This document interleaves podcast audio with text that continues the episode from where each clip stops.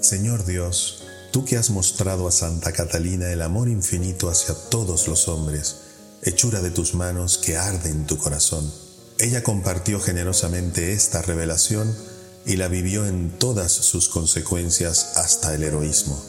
Concédenos que podamos seguir su ejemplo confiando en tus promesas y aumentando nuestra fe en tu presencia en cada sacramento, especialmente en el sacramento de tu perdón te lo pedimos por Jesucristo tu Hijo, que vive y reina contigo en la unidad del Espíritu Santo y es Dios por los siglos de los siglos.